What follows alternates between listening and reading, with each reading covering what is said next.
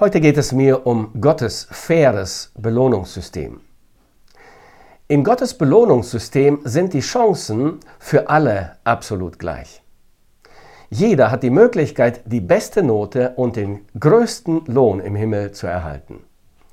Die Erklärung Jesu dazu ist sehr überraschend, ernüchternd und verblüffend zugleich. Im Matthäusevangelium Kapitel 10 ab Vers 41 sagt Jesus Folgendes. Er sagt, wer einen Propheten aufnimmt in eines Propheten Namen, wird eines Propheten Lohn empfangen. Und wer einen Gerechten aufnimmt in eines gerechten Namen, wird eines gerechten Lohn empfangen. Und wenn jemand einem dieser Geringen nur einen Becher kalten Wassers zu trinken gibt, in eines Jüngers Namen, wahrlich, ich sage euch, er wird seinen Lohn gewiss nicht verlieren. Nun, wer von uns würde nicht gerne den Lohn eines großen Propheten erhalten? Den eines Elia oder Elisa, Jesaja oder Jeremia? Doch wer von uns kann sich schon mit diesen Männern vergleichen? Wer kann solche Wunder wirken wie Elia oder Elisa? Aber Jesus sagt, gar kein Problem. Du bist kein Prophet, hast weder die Gabe noch die Berufung dazu, aber du hast ein freies Bett in deinem Haus. Dann könntest du einem Propheten Gastfreundschaft erweisen und ihn bei dir beherbergen.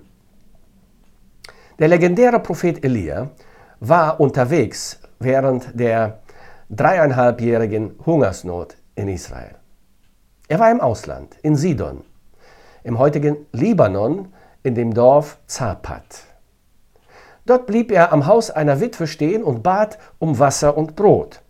Die Witwe teilte das Letzte, was sie und ihr Sohn noch hatten, mit Elia. Sie bot ihm außerdem noch ein Zimmer und ein Bett an. Mehr hatte sie nicht.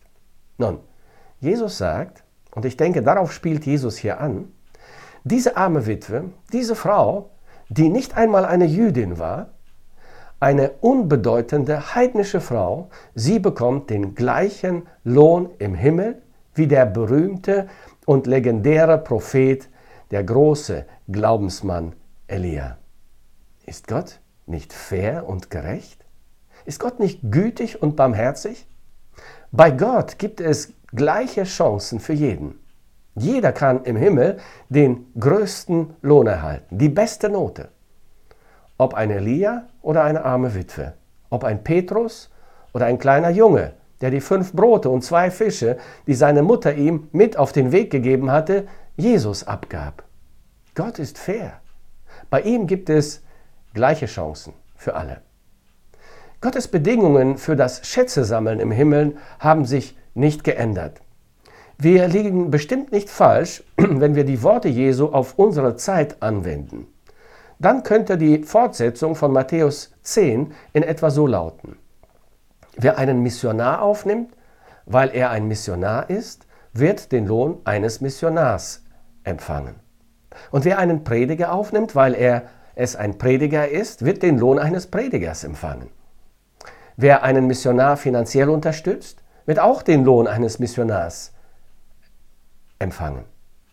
Und wenn jemand eine Witwe besucht und tröstet, oder ihr im Haushalt hilft, einen Kranken besucht und mit ihm betet, ein Waisenkind adoptiert oder eine Patenschaft übernimmt und ein armes Kind mit Kleidung und Nahrung versorgt, wer einem Drogenabhängigen eine Perspektive zeigt und für ihn und mit ihm betet, wer einen ukrainischen Flüchtling aufnimmt oder wer diesen Geringen auch nur einen Becher kalten Wassers zu trinken gibt, Wahrlich, ich sage euch, er wird seinen Lohn gewiss nicht verlieren.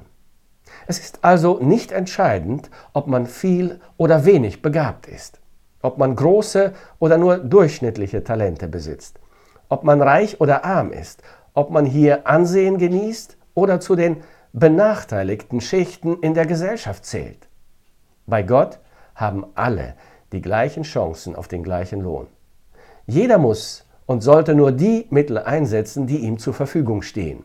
Gottes Gerechtigkeit wird immer für den vollen Lohnausgleich sorgen. Es kommt auf die Treue im Kleinen und auf die richtige Herzenshaltung an.